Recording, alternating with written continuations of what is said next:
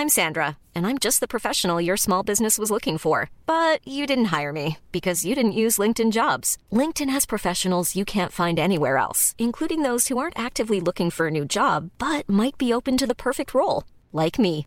In a given month, over 70% of LinkedIn users don't visit other leading job sites. So if you're not looking on LinkedIn, you'll miss out on great candidates like Sandra. Start hiring professionals like a professional. Post your free job on linkedin.com/people today. Hola, bienvenido a Más que Arquitectura, la plataforma que pone sobre la mesa temas relacionados a nuestra ciudad, diseño, arte y arquitectura pensados en torno a la gente. Sé parte de cada charla junto a las y los especialistas más destacados del medio. Buenas tardes, tengan todos el día de hoy, eh, este 8 de marzo, desde esta cabina de CIPSE, eh, transmitiendo más que arquitectura como cada miércoles, eh, con temas bastante padres, bastante relevantes. Eh, estamos el día de hoy, el arquitecto Jorge Fernández Esquivel, de eh, Fernández Esquivel Arquitectura. Bienvenido, Jorge. Hola Javier, muchas gracias. Saludos a ti a todo el auditorio. Y, y Ángel San, que está en camino. Ángel ¿no? San, lo estamos esperando con ansias. Así es, ahorita va a venir con nosotros a, a la, a la plática. Lo esperamos. Y bien, recuerden nada más que vamos a estar publicando toda esta información que se platica en cada miércoles a través de YouTube, a través de Spotify, Apple Podcast, Facebook. Eh, nos pueden seguir como arroba más que arquitectura en estas redes sociales. Y bueno, siempre vamos a estar haciendo material nuevo. Eh, le queremos apostar mucho a la parte de, audio y video en YouTube. Entonces, pues síganos y que se vayan sensibilizando un poquito los temas que tratamos el día de hoy. Encantados. Eh, bueno, pues como cada miércoles, Jorge, vamos platicando un poco temas relacionados con la ciudad, cultura, eh, la ciudadanía también, que, al final del día hace posible todo este espacio que se vuelve tangible ¿no? a través de la profesión. Eh, ahorita eh, abrimos un tema. Como ustedes pueden darse cuenta, Mérida es una ciudad que está en potencia creciente, tanto vertical como horizontalmente. Y bueno, el despacho Fernández Esquivel eh, ha sido partícipe también de las propuestas arquitectónicas, propuestas de diseño que, ustedes seguramente han visto en algunos desarrollos eh, por la ciudad de Mérida. Y bien, pues empezar a, platicar, a masticar un poco estos temas de, del desarrollo, Jorge. Eh, la arquitectura en Yucatán, tú eres segunda generación de la escuela eh, de arquitectura La Marista. ¿Qué te enseña la escuela? ¿Qué te enseñó? ¿Y qué es lo que estás aplicando hoy en día aplicado a tu, al, al, al, al verdadero negocio de la arquitectura? ¿no? Sí, mira, este, realmente en, en, en, la Escuela de Arquitectura de La Marista tuvimos una formación pues, muy importante. Eh, tuvimos excelentes maestros, maestros que eh, tanto que se dedicaban a la docencia como maestros que tenían sus propios despachos. Entonces, creo que era una fusión muy, muy rica, muy interesante uh -huh. que se daba, eh, porque pues ni muy, muy, ni tan, tan, ¿no? Entonces. Había un equilibrio, ¿no? Pero, pero bueno, de los, de, de los profesores que, que, tenían sus despachos, pues de ellos aprendíamos como que parte de lo que es el día a día, ¿no? De la arquitectura. Y, y pues nos sentaron las bases para, pues para todo lo que estamos viviendo hoy en día, que realmente no es como que nos hayamos preparado para, para hacer lo que hoy estamos haciendo, en el sentido del el tipo de edificación que ahorita todos están yendo para arriba, ¿no? Es vertical. Uh -huh. Entonces, este, realmente lo, lo, platicábamos, lo platicaba yo contigo hace rato y, y lo hemos platicado con otros colegas, que los arquitectos yucatecos estamos aprendiendo a hacer edificios verticales, porque no es algo que hacíamos. Normalmente nos tocaba pues un comercio, dos, tres niveles, uh -huh. eh, o departamentitos así de dos niveles, tres niveles. Claro. Eh, incluso la misma reglamentación de la ciudad de Mérida pues, estaba más limitada en, en cuestión de alturas. Sí. Solo había algunos pocos arquitectos que habían hecho torres, ¿no? Este, uh -huh. Aquí en la ciudad de Mérida. Y, pero, pero pues la mayoría nos dedicamos a 100% casi a, a comercio, casa, habitación, de pocos niveles, ¿no? Entonces, en, en, en, esto, en este boom inmobiliario que estamos teniendo ahorita en, en Mérida, que ya tiene varios años, pues realmente eh, estamos aprendiendo, como te dije, a, a, hacer los edificios, estamos, o sea, un haces un edificio y el siguiente te sale mejor del otro porque vas, sí. vas modificando, vas aprendiendo, qué errores cometí, voy, voy cambiando. Las, hasta los mismos clientes o los mismos inversionistas te van diciendo, oye, este edificio lo hice de esta manera y fíjate que no me resultó, no pasó esto, no sé qué.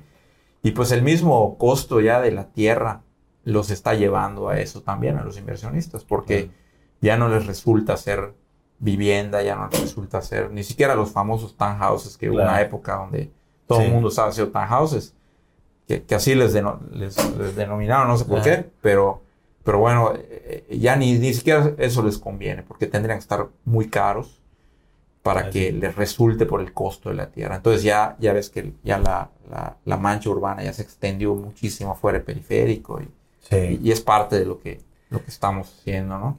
tratando de arreglar a través de la, de la trinchera de la oficina de arquitectura, ¿no? Así es. Eh, definitivamente lo que comentas, Jorge, tiene, tiene, tiene, vaya, el cliente te va diciendo, te va intencionando algo que muchas, muchos de ellos son inversionistas de fuera y vienen con esta naturalidad de vivir en un edificio o de, o de desarrollar un edificio. A veces, eh, hasta desde el momento en el que piensan en un edificio, ya hablan de un edificio vertical, ¿no? Sin, sin, analizar a veces que pudiera llegar a ser un proyecto horizontal, pero ya vienen con la eh, preconcebida esta idea de, de edificio. y esto que comentas que, que, estamos aprendiendo, digo, eh, es, es un comentario muy honesto.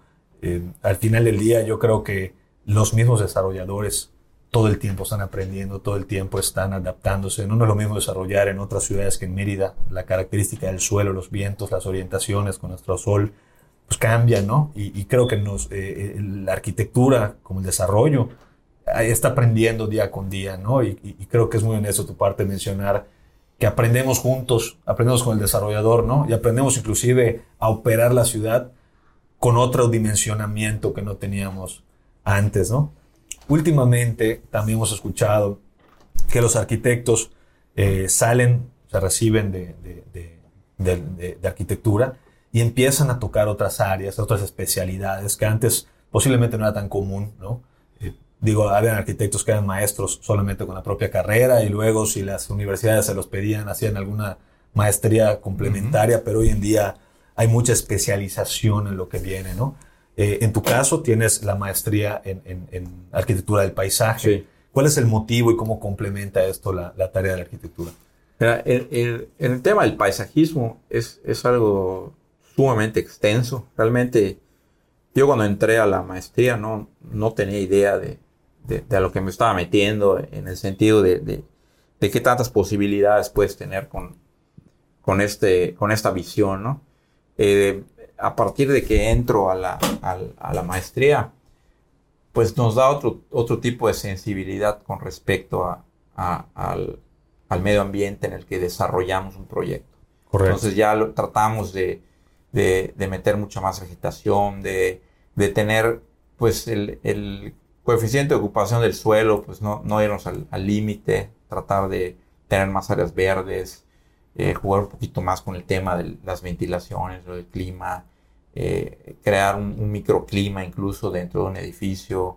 Entonces, como que te da más herramientas para poder lograr ese tipo de cosas que, que hay países pues, muy desarrollados que vienen años eh, haciéndolo. Por ejemplo, te puedo mencionar que este, Singapur es un país que está a la vanguardia de eso. Le dicen la, la, ciudad jardín porque tienen una locura de, de vegetación en, en, todos sus edificios. Es una locura. El aeropuerto de allá es famosísimo. Que tiene cascadas. cascada, impresionante. impresionante. Entonces, pero allá, pues, o sea, tú ves un, un edificio del tamaño del Hotel Fiesta Americana y, y es el edificio de desarrollo urbano de, de, Singapur. O sea, tuve la oportunidad de ir y, y, conocer eso y, me, me, impactó. Entonces, ahí te habla del trabajo que, que hacen estos tipos para pues para tener una ciudad pues muy amigable, ¿no? Y digo, quieras llamarle sustentable, como quieras llamarle, pero, pero es una ciudad diferente.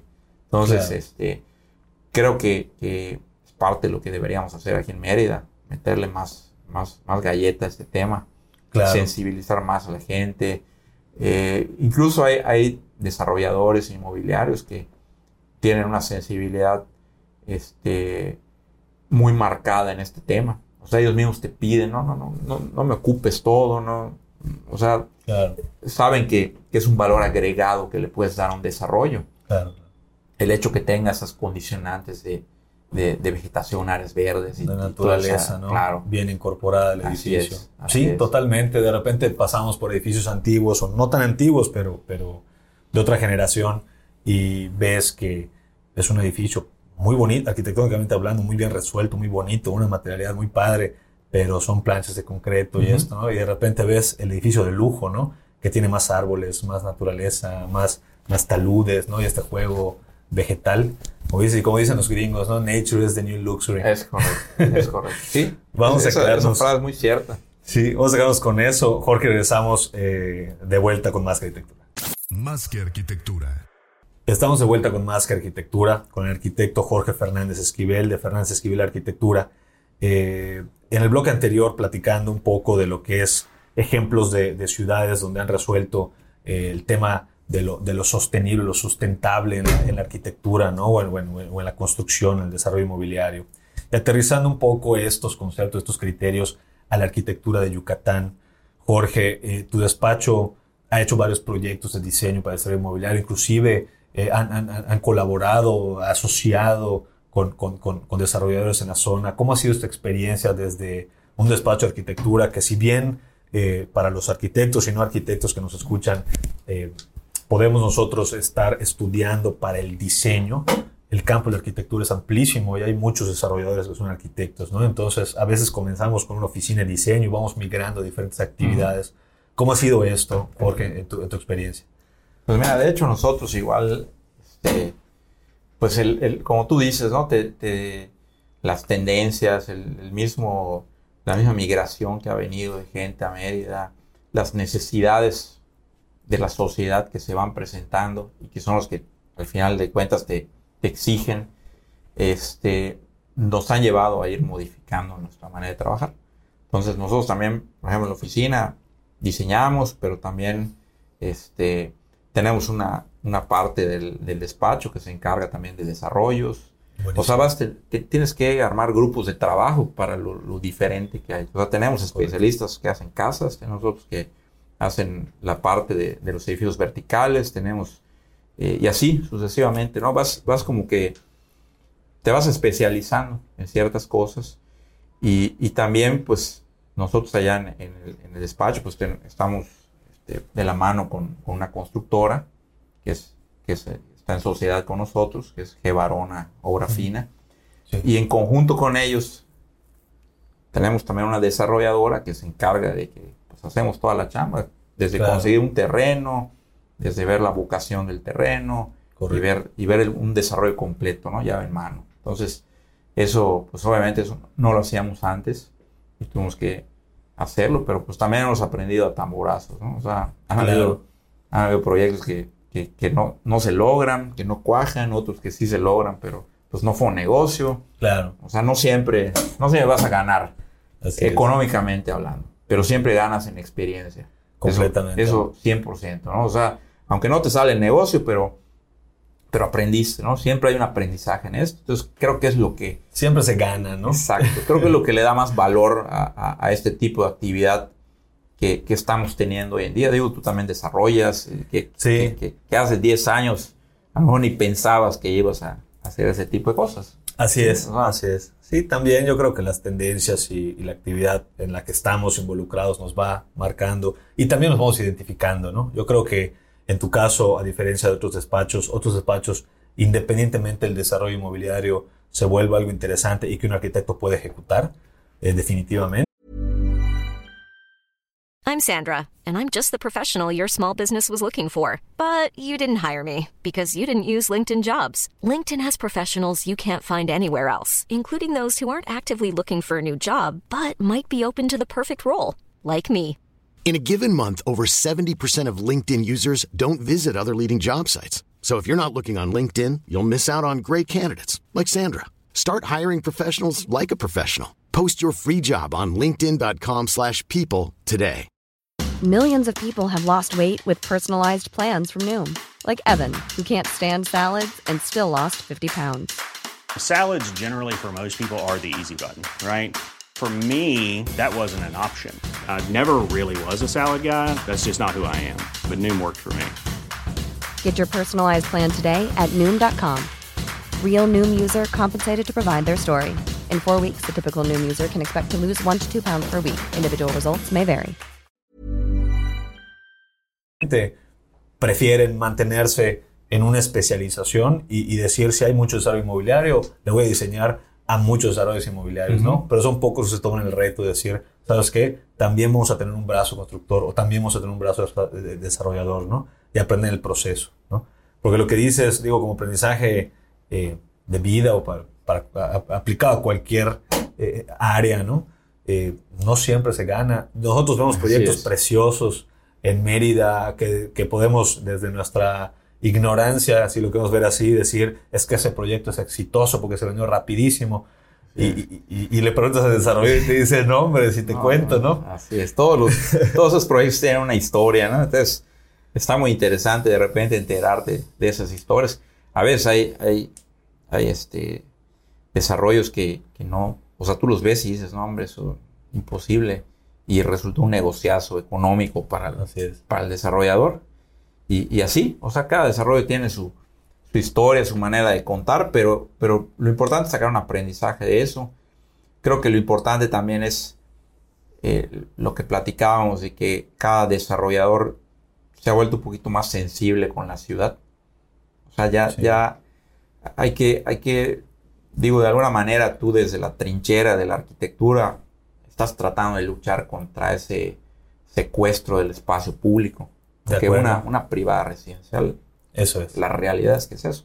Totalmente. O sea, estás secuestrando el espacio público, pasas caminando y, y ves muros, muros, casetas, casetas, muros. Entonces, ya no hay espacio público. Entonces, creo que lo que tratamos a veces es de repente echarte un poquito para atrás, meter un área verde al frente.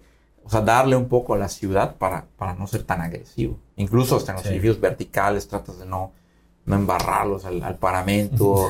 Aunque ya te lo permite el mismo reglamento, pero, pero de repente te echas para atrás. O sea, busca respetar a los vecinos. Aquí los vecinos, pues son los primeros que, que levantan la mano. No están acostumbrados a tener un edificio de 7, 8, 9, 10, 12 niveles al lado. Sí. Que salga el señor calzonera y a bañarse en su piscina y lo esté viendo el del octavo piso. Claro. Fumar su cigarro ahí arriba, ¿no? Entonces, no están acostumbrados y, y- es lo que viene y, y ni modo, digo, yo, yo en lo personal no tengo ningún problema con la migración porque pues nos está trayendo mucho trabajo, Así sobre es. todo a nosotros. Así es. Totalmente, totalmente, Jorge. Eh, eso, los vecinos que dices, es algo, es un tema, yo creo que en nuestra ciudad eh, de, de- de- de- de estudio, ¿no? Y no sé si en todas las ciudades ha, ha sucedido esto, pero estamos en una etapa en donde la autoridad eh, le está dando mucha opinión al, al- al- vecino, al- a la ciudadanía, que creo que a un nivel político creo que está bien, a un nivel de economía y de, y de desarrollo a veces es entorpece, ¿no? Y entorpece de una Sí. manera a veces desproporcionada, ¿no? Por ahí, por ahí te cuento una historia. Eh, eh, un edificio de departamentos que están haciendo cerca de una escuela, ¿no?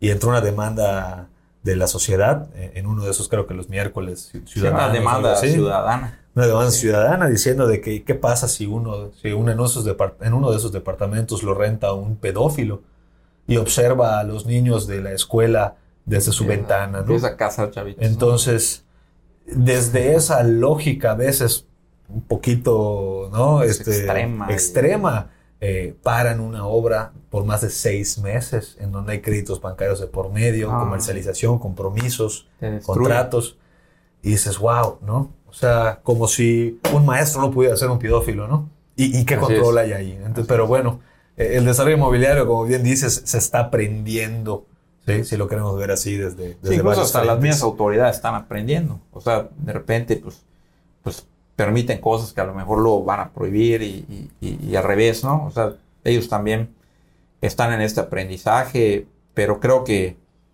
eh, fuera de eso lo veo bastante controlado, bastante bien. Ese caso que comentas, este, sí se dan de repente, pero, pero bueno, ¿Cómo, ¿Cómo puedes un poquito evitar de repente haciéndole gente al vecino? Diciéndole, Correcto. oye, antes de que empiece, voy a hacer un, un edificio de tantos pisos, a hacer que mis ventanas tengan cierto ángulo para que no estén encima, me voy a separar de, de la colindancia con tu casa, este, de repente pues, le das alguna, un arreglo a su casa, hoy te pinto todo lo de afuera, como que hacerle Claro. gente a la gente. Yo creo que eso es parte fundamental también de esto, no, el no ignorarlos, el no eh, llegar con una imposición y aquí mis chicharrones truenan y ya está. Es. Y, también de la mano, pues cumplir con todo el reglamento, que ese va a ser tu mejor respaldo. Porque al final el vecino puede decir lo que quiera, pero si estás dentro del reglamento, pues no te pueden hacer nada. Completamente, completamente. Muy buena recomendación. Jorge, eh, eh, eh, quebrando un poco los, los temas que venimos tratando, hace unos días, Jorge se publicó el, el premio Pritzker, ganador al premio Pritzker, ¿no? Internacional, este, este, este arquitecto eh, inglés, eh, que, que es David Chipperfield, eh, gana, ¿no? Y, y- y para bien y para mal, porque yo creo que todos tenemos una, una opinión diferente eh, sobre, sobre quiénes salen seleccionados cada, Ujú. cada cierto tiempo, ¿no? En este, en este galardón. Y, y pues nada más escuchar tu opinión referente a, a si estuvo bien decidido, ¿no? Y cómo ves Pues- la arquitectura, de qué manera influye que, que Pues tengamos un que a, ganador, mí, ¿no? Que a mí no me molesta eh, el, el estilo de Chipperfield. Yo creo que bien ganado. De alguna manera, últimamente habían estado premiando un poquito el tema de los arquitectos más sociales. Sí. ¿sí? Aravena Sí. y- y este. Entonces, creo que voltearon a ver un poquito a, a ver este, a este tipo de arquitectos como él. Fue el que diseñó el Museo Jumex en la Ciudad de México, que está muy interesante. Sí, sí, sí. Este, y, y tiene otros proyectos en, en todo el mundo, ¿no? Que están, están muy, muy bien, este, muy bien diseñados. Tiene, o sea, tiene un estilo bastante interesante. A mí en lo personal sí me gusta. Y creo que, que es como que una vuelta a lo que se venía dando antes. O sea, tuvo un- como un paréntesis el premio Pritzker. Ujú. y, y ahorita ya como que retomó el camino para mi manera de ver las cosas. ¿no? Claro. Pero, pero pues cada quien, ya sabes que aquí para Hay, hay para todo. hay para todo, hay para todo. Incluso arquitectura, pues en la arquitectura yucateca también se da lo mismo, ¿no? O sea, acuérdate que andábamos inmersos en las casas blancas y todo eso. Y es lo que aprendimos en la escuela. Y las casas con ese tipo de modernismo, ¿no? El, el aluminio blanco y todo blanco y blanco y blanco y blanco, que, que no está para nada mal. Luego empezó el tema de algunos otros acabados. Ahorita pues ya ves casas que, que pues, pues pueden ser un poquito criticables porque a lo mejor no tienen identidad de aquí de la zona, porque pues, podría estar en, en Nueva York esa casa, podría estar en Londres, podría estar en cualquier lugar, pero, pero bueno, hay que, hay que hacerle de todo, ¿no? Un poco. Y también un poquito la tendencia de, de esa regionalidad que se está dando también en, en la arquitectura, de que pues el uso de ciertos materiales, ¿no? Como la- los pisos de pasta, el chucum, bajareque, todo eso. Así es. Eh, ahorita mencionas algo bien importante dentro de la, de, de- de- la, la actuación o la, la participación de la arquitectura o del diseño arquitectónico, Jorge. Eh, a veces tenemos un cliente que nos pide o nos solicita particularmente un estilo, un programa arquitectónico, una forma, inclusive hasta fotos. Mira, me gusta esto, ¿no? Eh, trata de interpretar mis necesidades a, una plástica similar, ¿no? Y este... Y, allá a veces el arquitecto lo toma como una actividad invasiva, ¿no? Eh, porque dice, a ver, me estás contratando porque yo tengo esta forma de interpretar el espacio y me vienes a, a imponer una, una, una, una plástica, una, una tectónica ajena a mí, ¿no? ¿Cómo, cómo, cómo, cómo lidias con esta naturaleza de- del encargo de los clientes? Pues mira, hay, hay el- algún estilo arquitectónico que sí de repente este, nos lo han pedido y, y sí de plano yo no lo sé hacer. O sea, Le dices, "Eh, sí, yo sí no le soy dicho de, ese". mira, ¿sabes qué? No lo sé hacer porque me va a quedar espantoso, es la realidad. No, no lo sé hacer. O sea, me piden un estilo californiano o algo así. No lo sé hacer. Entonces, digo, pero mira, hay estos arquitectos que, que tienen una sensibilidad mayor con este, con este tipo de diseño y te lo puedo hacer.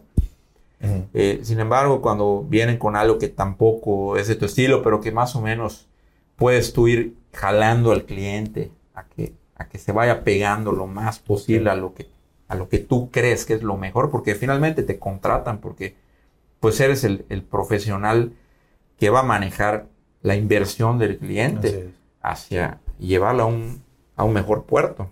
O sea, la vas a llevar a donde, según tu conocimiento y tu expertise, crees que es lo mejor para tu cliente.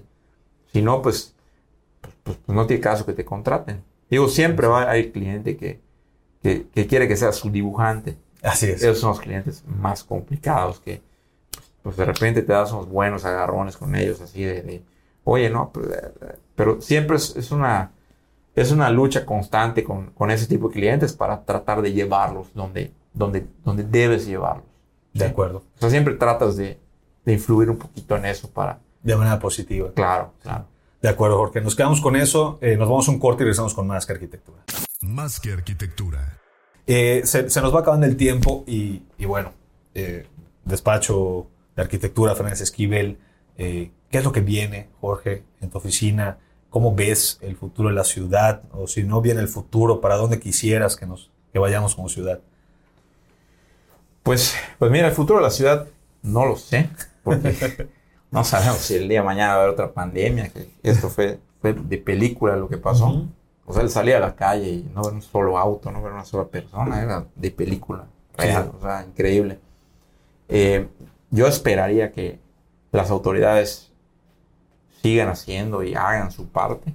Nosotros desde donde estamos, estamos tratando de hacer la nuestra, en, eh, tanto como arquitectos como con la gente que se acerca para trabajar con nosotros, inversionistas, clientes tratamos de, meterlos a este rollo, ¿no? De, hacer una mejor ciudad. Que ese es finalmente uno de los objetivos, ¿no? Porque la ciudad tiene que ser para el ser humano. Entonces, eso es lo que queremos, ¿no? Crear una mejor ciudad para las personas. No para el vehículo, no para, para otras cosas, ¿no? Tiene que ser para las personas. Entonces, yo esperaría que, que vayamos por buen camino. Estamos siempre he dicho que estamos a tiempo, lo decimos hace 10 años, cuando empiezo a ver un poquito más de tráfico, ¿no? Todavía estamos a tiempo, todavía estamos a tiempo. Yo tengo fe en que, en que vamos a, a brincarla, ¿no? Aunque cada día está más complicado y el tiempo se acorta, pero, pero, pero bueno, hay que hacer nuestra chamba cada quien desde, desde donde esté. Así es. De acuerdo, de acuerdo, Jorge. Pues bueno, eh, datos de contacto posiblemente para tu oficina, por dónde pueden llegar hacia ti.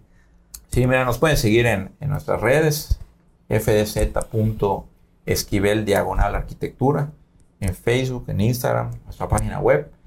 Y este y pues directamente buscándonos en el, en el Google, ahí salen todos los datos de, la oficina para comunicarse con nosotros.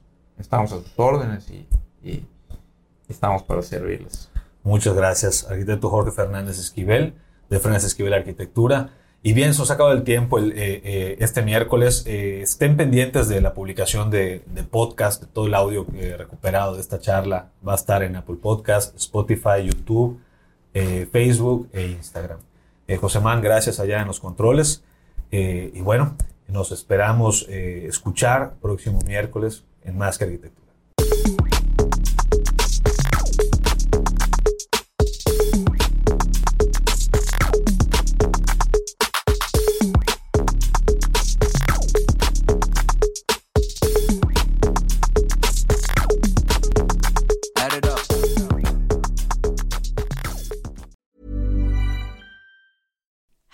Like to look five years younger? In a clinical study, people that had volume added with Juvederm Voluma XC in the cheeks perceived themselves as looking five years younger at six months after treatment. Look younger, feel like you. Add volume for lift and contour in the cheeks with Juvederm Voluma XC. Reverse signs of aging by adding volume to smooth laugh lines with Juvederm Volure XC. For important safety information and to find a licensed specialist, visit juvederm.com. That's J U V E D E R M.com. Not for people with severe allergic reactions, allergies to lidocaine, or the proteins used in Juvederm. Common side effects include injection site redness, swelling, pain, tenderness, firmness, lumps, bumps, bruising, discoloration, or itching. There's a risk of unintentional injection into a blood vessel, which can cause vision abnormalities, blindness, stroke, temporary scabs, or scarring. Talk to a licensed specialist to find out if it's right for you.